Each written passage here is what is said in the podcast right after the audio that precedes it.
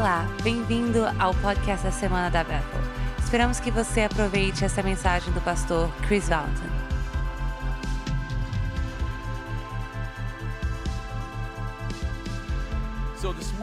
Então, essa manhã eu quero falar com vocês sobre famílias saudáveis, desenvolvendo famílias saudáveis. Alguns anos atrás, acho que 5, 6 anos atrás, a Dani Silk e eu, nós éramos parte da, da equipe de transformação da cidade e, e nós e o, o chefe de polícia, o chefe de bombeiros e os vereadores da cidade. E a gente perguntou uma pergunta para eles que foi, qual é a raiz da maior parte dos problemas que vocês encontram na nossa cidade. E 20, 15% deles, eles falaram falta de pai. Nós não somos a geração mais sem pai, mas nós somos a geração mais sem pai que já perderam, que não perderam os pais para a guerra. Ou seja, nossos pais não foram mortos na guerra. Então, muitas vezes o que acontece, acontece nós estamos ensinando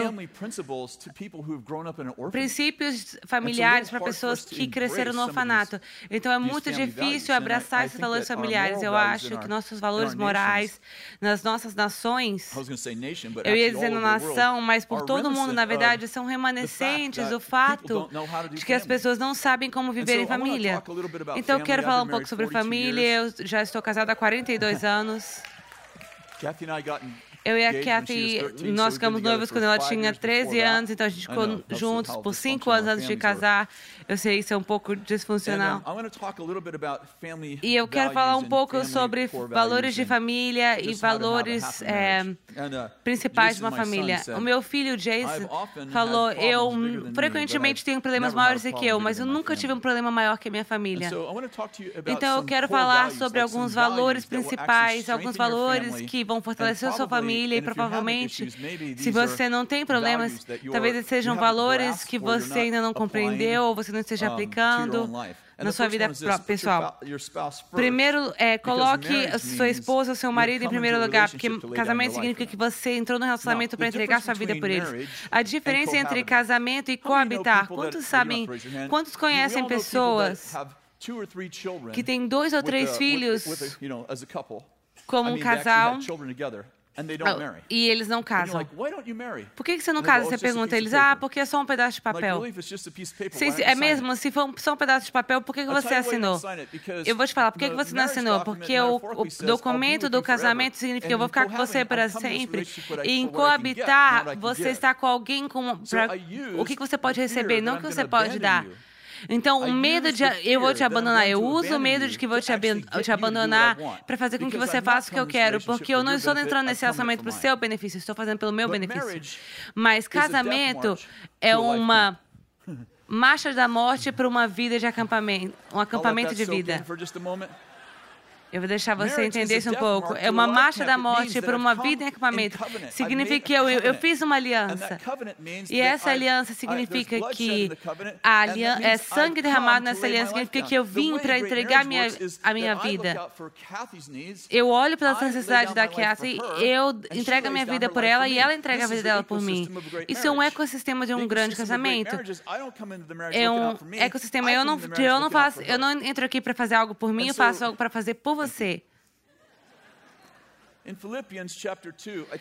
Em Filipenses capítulo 2 tem uma ótima passagem, não só para casa, casais casados, mas eu amo essa passagem. Não faço nada por ambição. Egoísta ou por vaidade, mas humildemente considerem os outros superiores a vocês mesmos. Cada um cuide não somente dos seus interesses, It reads like this in the original text Do not look out for your own interest. Mas também dos outros. Seja a atitude de vocês a mesma de Cristo Jesus, que, embora sendo Deus, não considerou que o ser igual a Deus era algo que ele devia pegar-se, mas esvaziou-se a si mesmo, vindo a ser servo, tornando-se semelhante aos homens E sendo encontrado em forma humana, humilhou-se a si mesmo e foi obediente até a morte e a morte de Cristo. Por isso Deus o exaltou.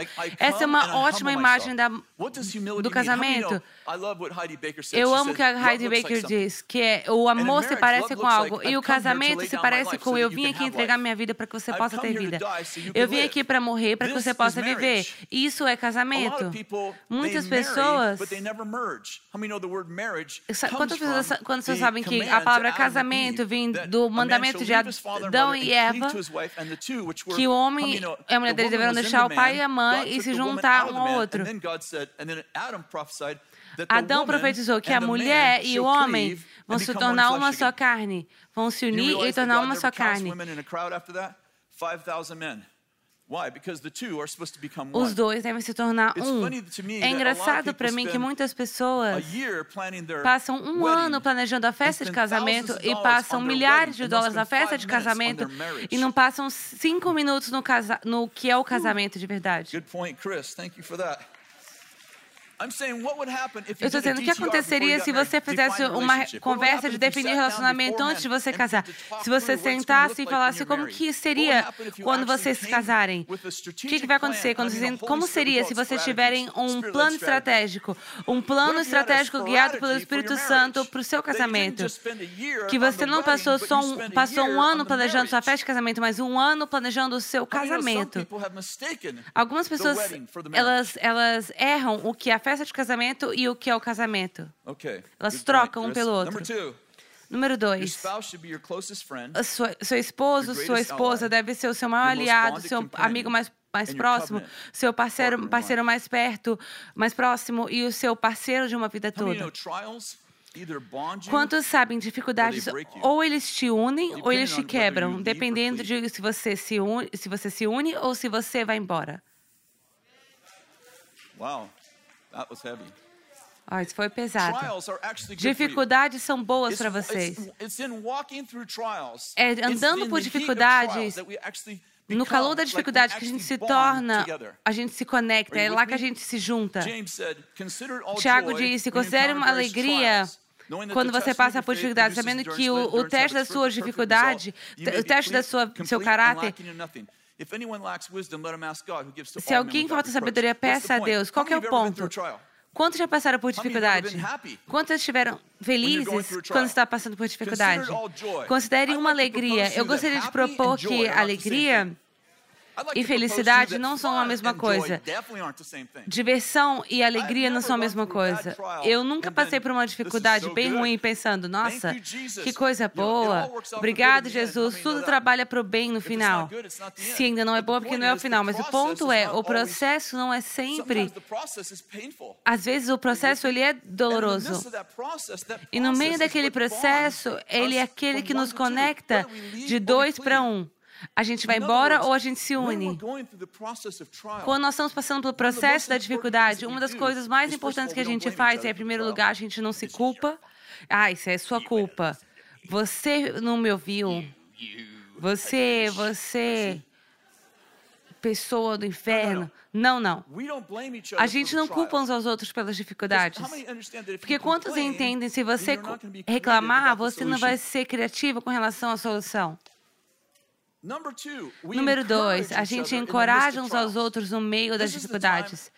Esse é um tempo de se conectar, um tempo de dizer para a pessoa, seu parceiro, isso vai funcionar, isso vai dar tudo certo. Quantos sabem que isso é parte do saúde na doença, do que é bom e do que é ruim? Mesmo que Deus não nos tenha criado para dificuldades, Quantos já passaram por dificuldades? E você faz algo tolo e você atraiu uma dificuldade para você mesmo. E aí você faz de tudo, pelo menos pelo seu relacionamento. Alguns anos atrás, a gente passou por muitas dificuldades. We were um, we were in, in business in Weaverville, California. E a gente tinha negócios em Weaverville, na Califórnia, e era uma cidade que realmente tem nove. O pessoal aqui nevou um pouquinho, pessoal, vamos ter que fechar as escolas e fechar a polícia. E você pensa, nossa, tanto faz. A gente vivia em neve por três meses no ano.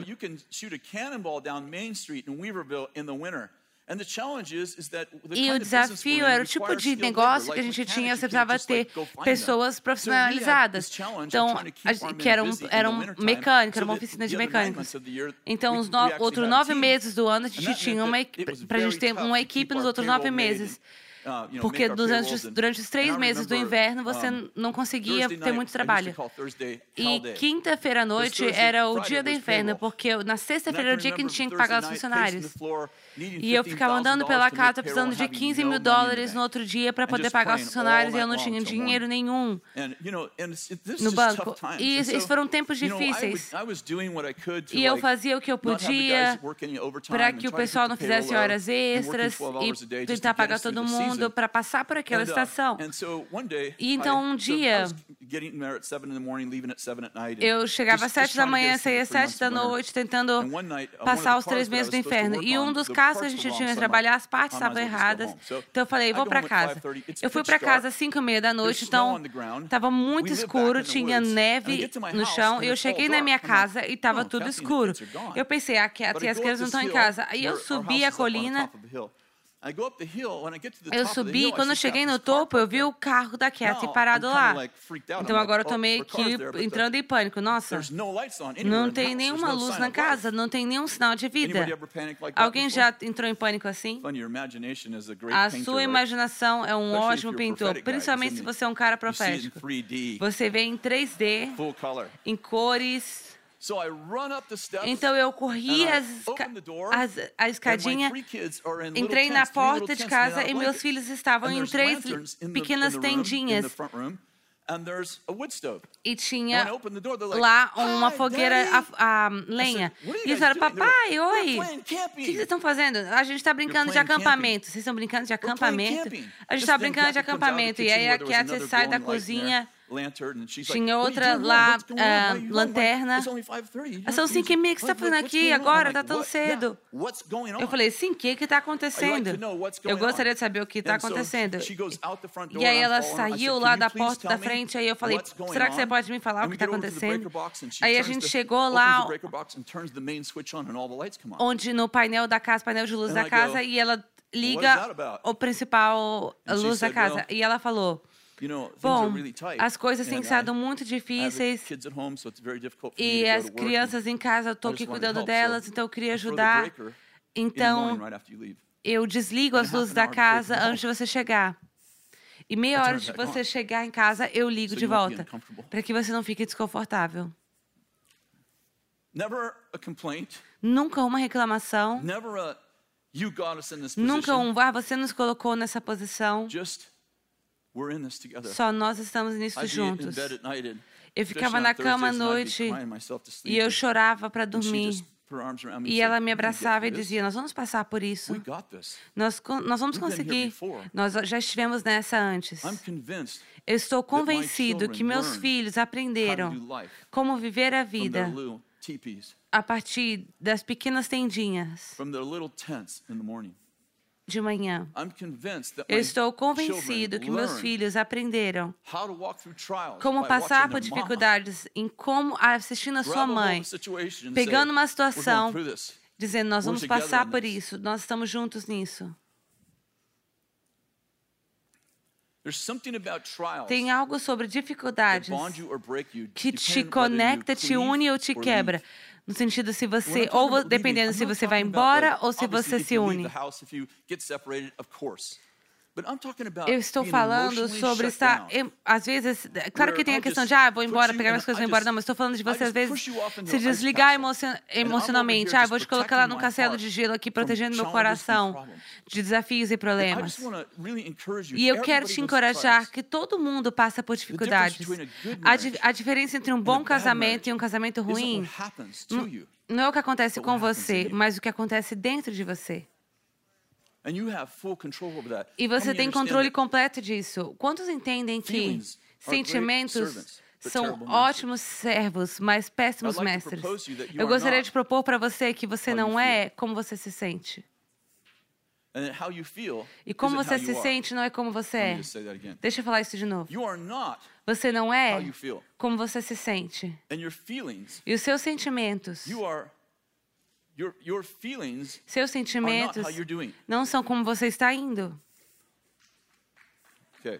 Ok. Vocês estão entediados? Abra em Efésios capítulo 5, verso 21. Eu amo esse verso. Sujeitem-se uns aos outros. Sujeitem-se uns aos outros por temor a Cristo. Próximo verso. Mulheres, sujeite-se cada um ao seu marido como ao Senhor. Quantos sabem que ele, os dois foram falados a serem sujeitados uns aos outros no verso anterior? Então nós temos que admitir que o Senhor enfatiza para a mulher, mas ele falou para os dois sujeitarem uns aos outros. Próximo verso. Pois o marido é a cabeça da mulher, como também Cristo é a cabeça da igreja, que é seu corpo, do qual é Salvador. Assim, como a igreja está sujeita a Cristo, também as mulheres sejam sujeitas a seus maridos. Maridos, ame cada um a sua mulher, assim como Cristo amou a igreja e entregou-se por ela para santificá-la, tendo purificado de lavar, a, a, lavar da água mediante da palavra. Quantos aqui sabem que ele diz: sujeitem-se uns aos outros, mulheres sujeitem a seus maridos? No próximo verso diz: maridos morram. É estranho para mim a forma como a gente lê isso. A gente lê: mulheres sujeitem-se aos seus maridos. Mulher, homens morram. É muito fácil estar é, submeter alguém que está morto. Vocês perceberam? O marido e a mulher devem se sujeitar uns aos outros, mas apenas os maridos foi dito a eles que eles deveriam morrer.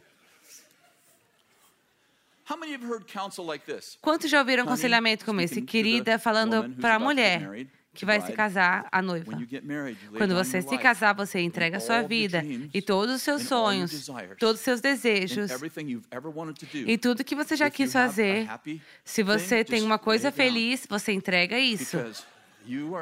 Porque você está aqui para dar a sua vida para o seu marido. Quantos já ouviram algo desse tipo quando você foi aconselhado? Estou exagerando, claro, para ser engraçado. Mas não é engraçado que a Bíblia diz que os homens são aqueles que entregam a sua vida. Não é engraçado que a Bíblia diz: sujeitem-se aos outros, mas diz para os maridos: amem as suas mulheres como Cristo amou a igreja. Vamos dizer, você acredita que maridos têm autoridade sobre a mulher. Vamos dizer que você acredita nisso. Essa é uma forma de ler a passagem. Ele disse: Ame a sua mulher como Cristo amou a igreja. O que, que Jesus fez pela igreja? Ele morreu por ela. Depois que ele morreu por ela, o que, que ele fez? Ele a empoderou para o lugar mais alto. Você está sentado com Cristo aonde? Em lugares celestiais.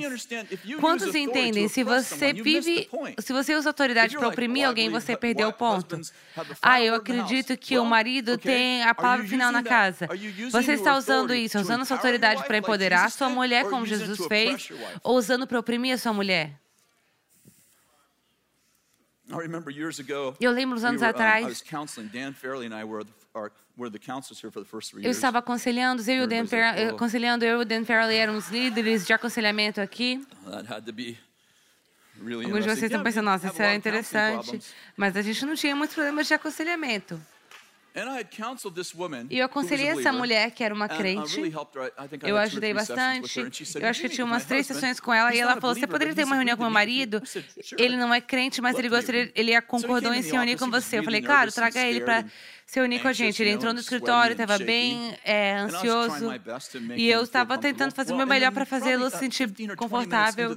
E uns 15, 20 minutos depois ali da sessão de aconselhamento com ele, eles começaram a gritar um com o outro, o marido e a esposa. Eu te levei para Paris duas vezes nos últimos quatro anos. Ela, mas você não pega a sua cueca do chão gritando um com o outro. Aí eu falei, não, uou, uou, uou, pera um pouquinho, tempo. Eu falei para ele, você não consegue consertar para uma, uma viagem para Paris aquilo que você quebrou com a sua cueca? Casamento não é um evento. Eu não posso te tratar como um inferno por 300 dias no ano e aí te levar para o céu uma vez por ano e achar que vai ficar tudo bem. Casamento é sobre você viver a sua vida diariamente, diariamente um com o outro. Faça o que você faz. O segredo é faça o que você faz quando você tem vontade e quando você não tem vontade. O segredo para o casamento é faça o que você tem vontade. E algumas pessoas estão pensando, sexo? Não, não estou falando de sexo. Desculpa, eu esqueci que vocês são cristãos, não precisava ter falado disso. Faça o que você faz quando você tem vontade, quando você não tem vontade. Eu realmente acredito que isso é 75% de um bom casamento. Eu trato a minha esposa muito bem quando eu estou com vontade. Mas quando eu não estou com vontade, eu trato ela muito bem também. Por quê? Porque o amor não é um sentimento. Quantos sabem? Você não se case com a pessoa que você caiu de amores para aquela pessoa. Porque se você caiu por uma pessoa, você pode cair por outra. Cair é um acidente. Se você cai de amores por alguém, você está comigo? Se você cai de amores por alguém, se apaixona por alguém, você sabe você não cresce em amores por eles, porque cair em amor, se apaixonar, quantos sabem que você pode se apaixonar por outra pessoa? O ponto é, a gente está exaltando sentimentos acima da aliança. Ah, eu não sinto que eu amo mais, mas o amor não é um sentimento. O amor conecta os sentimentos, ele inspira sentimentos, mas ele não é sentimento. Aqui está o pior. Ela não me faz feliz. Okay. Ok. Eu lembro um amigo meu. Eu tinha um amigo. Um homem bem rico, ele tinha uma uh, empresa de caminhões e ele estava tendo problema nos negócios dele, no casamento dele. Aí ele fez uma pesquisa e ele encontrou um, um aconselhador de casamentos, de casais. E ele estava morando na outra costa, ele tinha o próprio avião, ele demorou 5 ou 6 semanas para ele chegar, ele voou até lá para encontrar com esse aconselhador de casais. Era muito caro, tipo 200 dólares a hora. E aí o aconselhador falou: E aí, o que, você veio fazer aqui? E ele falou: Bom, a minha esposa, eu estou deprimido, eu estou desencorajado. Eu e a minha esposa, a gente está tendo um tempo difícil no nosso casamento. Eu e meu filho, nosso casamento está passando dificuldade. E o meu negócio, meus negócios estão falindo também, estão dificuldade. E ele falou, e eu estou desencorajado. E eu, o, o conselheiro falou, por que, que você veio aqui então? Aí ele falou, não, já te falei, eu e minha esposa nós temos problema no meu casamento, estou deprimido por causa disso. E eu e meu filho estamos passando por um conflito e os meus negócios estão passando por um momento difícil. E o conselheiro falou, sim, você me falou isso. Por que, que você está aqui? E meu amigo falou, a minha esposa e eu não estamos nos entendendo. Eu e o meu filho estamos numa batalha e os meus negócios estão perdendo dinheiro. Eu estou deprimido. E o conselheiro falou: Bom, a alegria é um trabalho interior. Então por que você está aqui? O meu amigo se levantou, escreveu um cheque, colocou na mesa dele e começou a sair. E o conselheiro falou: Mr. Jones. Mr. Jones. Vamos dizer que o nome dele é Mr. Jones. Mr. Jones, por que você está indo embora? Eu te ofendi. Ele falou, não. Você me deu a resposta que eu estava procurando. Eu achei que eu estava desencorajado, deprimido por causa dos meus relacionamentos, dos meus negócios. Mas eu percebi que eu estou desencorajado, deprimido, porque eu escolhi estar desencorajado, deprimido. E esse cara tem, ainda está na minha vida, não tanto quanto ele estava antes, mas ele está na minha vida. E ele já me falou essa história, essa história umas 50 vezes na minha vida. Foi uma história tão impactante para ele. Eu escolho a alegria. Você quer destruir o seu casamento? Escreva isso. Faça o objetivo da sua esposa, do seu marido te fazer feliz. Oh, that always works. Isso sempre funciona. I'm just not happy. Eu não estou feliz. It must be her fault. É culpa dela. It must be his fault. Tem que you ser culpa dela. Tem que ser culpa dele. Você não me faz I'm feliz. Eu vou fazer I'm você sorry. me amar. Não, desculpa, uma ótima música, mas não é verdade. Você me deixa com raiva.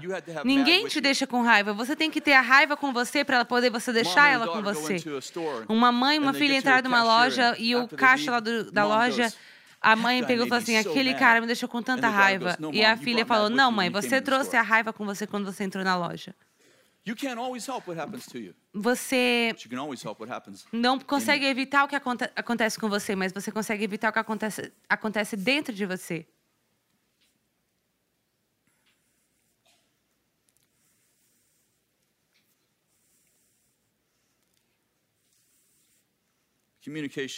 Comunicação. Eu quero falar com você sobre uma das ferramentas para um ótimo casamento. Um dos principais objetivos para um casamento saudável é criar um ambiente saudável para você ouvir e ser escutado. Ouvir do seu coração. Provérbios 18, 2. Uma ótima palavra para todos nós, não para mim, porque eu sou um pastor dessa igreja. Provavelmente o, o, Eric e o Bill, eles passam dificuldade com isso aqui, mas eu não. Provérbios 18, 2. O tolo não tem prazer no entendimento, mas sim expor os seus pensamentos. Obviamente, isso, eu estou brincando, esse não é o caso do Eric do Bill. O tolo só quer expor seus pensamentos. Quando alguém tem um problema com você, poucas pessoas são pagas para falar. Então, quando eu comunico, as minhas palavras não são necessariamente o que eu estou tentando dizer. Então, quando eu digo para você, todas as vezes que eu entro, parece que você não me ama. E a pessoa fala, não, eu te amo. Não, pai. O que, que você está dizendo?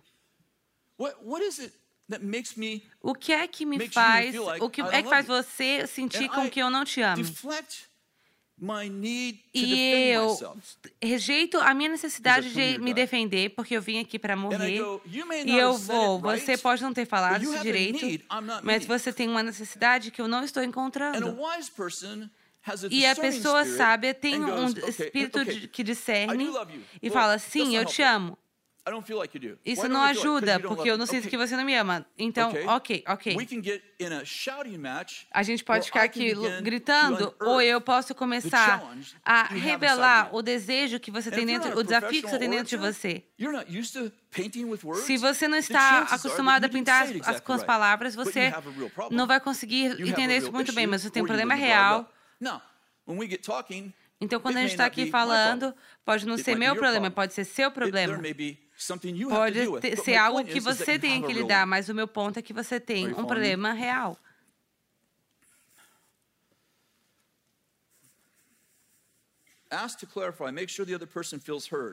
Peça para esclarecer. Tenha uh, certeza de que você está fazendo aquela pessoa se sentir ouvida. Quando você está comunicando, você não está comunicando para concordar. Às vezes, eu te ouço, você me ouve, e porque nós dois temos um cérebro, a gente não vê as coisas da mesma forma. Às vezes parece que no casamento, ou até em qualquer coisa em amizade, parece que a gente vai caminhar juntos. Uh, nós dois temos que ter a mesma opinião com relação a tudo. E eu gostaria de propor que isso é um relacionamento de mestre e escravo. Então, o que eu estou comunicando com a Cassie o meu objetivo é entender exatamente qual que é o problema dela. Qual que é exatamente o problema dela. Eu faço perguntas, eu me mantenho conectado. Eu mantenho os meus olhos apontados para ela. Eu não estou aqui mandando mensagem quando estou falando com ela, tipo, beleza, eu estou aqui ouvindo. Eu só, deixa eu só terminar esse negócio aqui. O jogo está quase acabando. É por isso que Deus criou DVDs e DVR, que é, DVR, que é uma forma de gravar a televisão. Uma, uma coisa que eu estou querendo dizer aqui é isso. Comunicação não é sobre estar certo, é sobre ser ouvido. Se você medir se você tivesse me ouvido, você teria concordado comigo. Não, eu gostaria de propor que se esse é o seu principal valor com relação à comunicação, você você está dizendo, ah, se você me ouvisse, você iria concordar com tudo. Não, Deus, se você me amasse, você ia concordar com tudo. Deus não concorda com você frequentemente. Provérbios 15, 1. A palavra doce desvia o furor. A palavra calma desvia o furor, mas a palavra ríspida desperta a ira. Eu lembro quando eu estava trabalhando com peça de é, um negócio de peças para carros. E as pessoas diziam, eu já estive aqui três vezes, essas peças são erradas. Eu lembro uma vez esse cara jogou essas coisas na parede, estava gritando, o pessoal estava gritando com ele. Eu cheguei e falei, uou, uou, uou, uou. Pare. É, Mr. Jones. Em primeiro lugar, deixa eu falar isso. A gente não faz é, clientes em primeiro lugar. A gente, a gente não faz só pessoas que vêm aqui comprar. A gente faz clientes que vão permanecer em primeiro lugar. A gente faz amigos em primeiro lugar. A gente vai tomar conta disso. Então por que, que você não me fala qual é o seu problema? Mr. Jones, o seu caminhonete é um 67, esse aqui são as setas. Vamos ter que você seja cuidado. O ponto é, eu estou diminuindo o nível que ele está para a gente ter uma conversa. Tem uma diferença entre diálogo e debate. Debate é, eu vim conversar com você para vencer. Diálogo é, eu vim para interagir com você para que a gente possa chegar ao entendimento e trazer um, um final, uma, uma, um, um fechamento que os dois concordem. O ponto é, eu valorizo você. Algo acontece quando eu tomo o tempo para não ficar com raiva de você. E eu diminuo o nível. E eu falo, não, querida, desculpa que, pelo que eu fiz de errado. Vamos ter uma conversa. Essa não é a Kathy. Ela é como como ninguém, nenhum outro. Tem uma questão sobre comunicação que é muito importante. Eu acho que a gente já é casado há 42 anos. Eu acho que a gente já faz pelos últimos 40 anos. E começou como um jogo. E eu falava para ela, eu faço isso umas duas vezes por ano. Eu falo. Normalmente quando a gente está na cama à noite. Pra...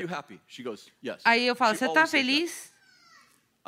E ela diz sim, ela sempre diz sim. E eu falo, tem algo que eu poderia fazer para te fazer mais feliz? E ela sempre diz não. E aqui está a diversão. Aí eu digo, não tem uma coisa que você está pedindo para Jesus, nenhuma coisa. Você não está orando por nada a não ser o que você já tem. Seja uma, possess uma coisa para comprar, uma possessão.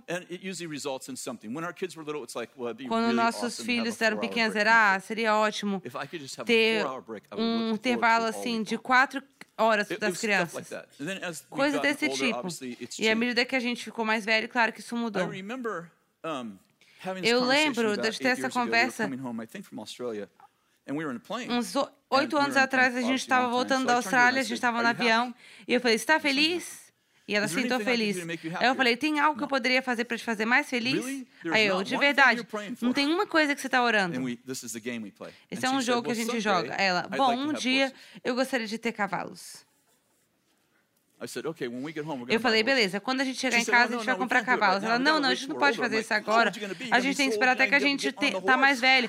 Aí eu falei, não, você não pode esperar estar mais velho, porque você vai ficar tão velho, você não vai conseguir subir no cavalo. Falei, só se for um pônei, alguma coisa assim.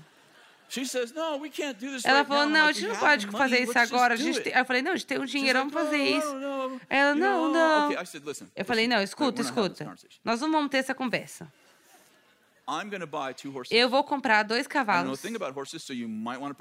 E eu não sei nada sobre cavalo, então você é bom que você participe. Eu falei, em primeiro lugar, eu falei, vou comprar um cavalo. Aí ela falou, não, você tem que comprar dois cavalos, porque eles são eh, animais de rebanho e eles têm que estar juntos. Eu falei, nossa, que droga. Beleza.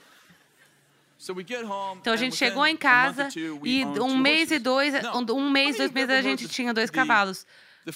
Quantos já ouviram a frase que um, um barco é um buraco negro? Quantos já tiveram um barco que é um buraco negro?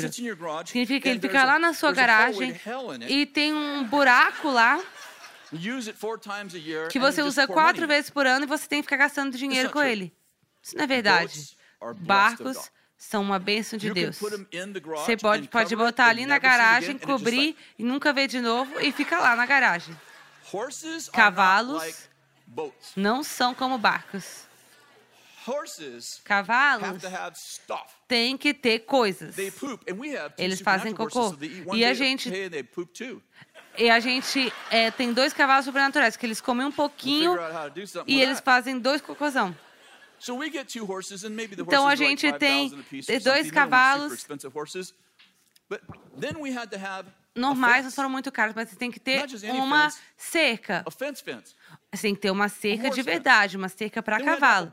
Aí você tem que ter um, um celeiro. Aí você tem que ter o feno, tem que ter o, o caminhão, precisa disso. Um... E aí o cavalo tem que ter o, o dente dele afiado. E a, a unha dele tem que ser cortada. Isso, isso e aquilo, aquilo outro. E a Kathy vai lá todo dia, sete horas da manhã, e alimenta eles, e aí sete horas da noite vai lá de novo e limpa o cocô deles. Isso é dedicação. E se você parar de falar isso, não é que nem o barco que só fica lá. O cavalo morre. Então a gente comprou esses cavalos.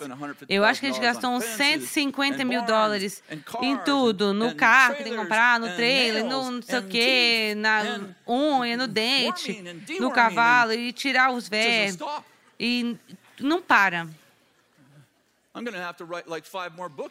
Eu vou ter que escrever cinco livros a mais só para manter os cavalos vivos. A coisa muito divertida é que, muito legal é que quando a Kathy sobe no cavalo, eu amo tanto, eu sento na minha varanda e fico olhando para ela e choro. Eu amo pensar que eu pude fazer algo que ela realmente queria. Contrastando isso quando eu tinha 20 anos de idade e eu comprei uma motosserra para ela de Natal.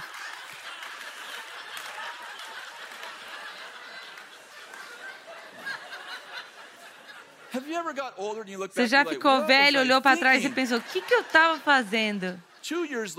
Dois anos depois, eu fiz uma lista de coisas, tudo que estava na casa, incluindo a, tampa da privada, e eu comprei para ela 14 presentes e eles eram todos coisas para casa. Ó, coisa, a tampa da privada. Aí ela, você não precisava comprar todos esses presentes para mim. Eu, nossa, não precisa agradecer. Eu estou comprando para você um presente e ainda consertando a casa. Dois coelhos com uma cajadada só.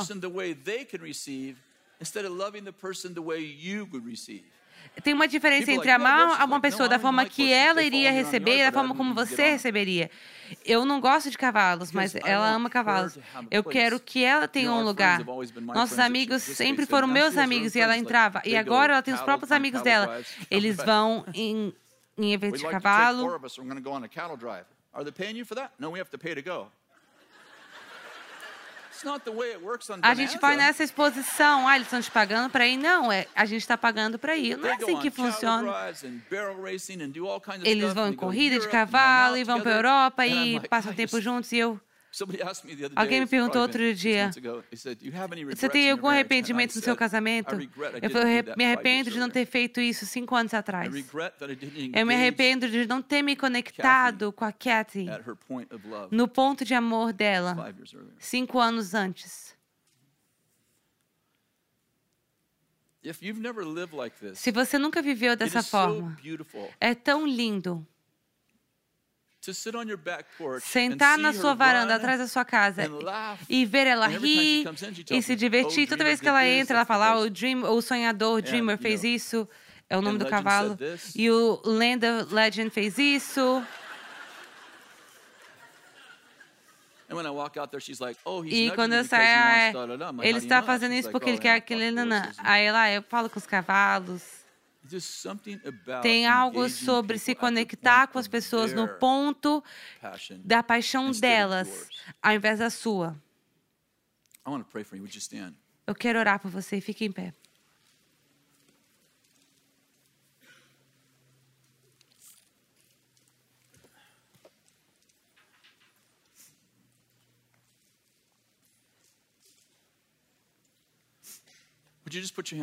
Coloque sua mão no seu coração. Eu vou orar por vocês. Pai, eu te agradeço por essas pessoas, as pessoas assistindo na Bethel TV. Eu te agradeço por eles. E Deus, eu oro que o Senhor os dê o segredo de um ótimo casamento. Que, Senhor, quando a gente veja pessoas que estão vivendo juntos, ou no relacionamento gay, que a, que a gente seja um, um exemplo tão grande de, ah, eu quero isso, na verdade, eu não sei o que é aquilo, mas eu quero aquilo. E, Pai, eu oro para que a gente venha para o nosso relacionamento com uma vida entregue. E que a gente possa beneficiar um ao outro. E literalmente, a, a gente se importe com os desejos dos nossos esposos e esposas. Amém. Obrigada. Deus os abençoe.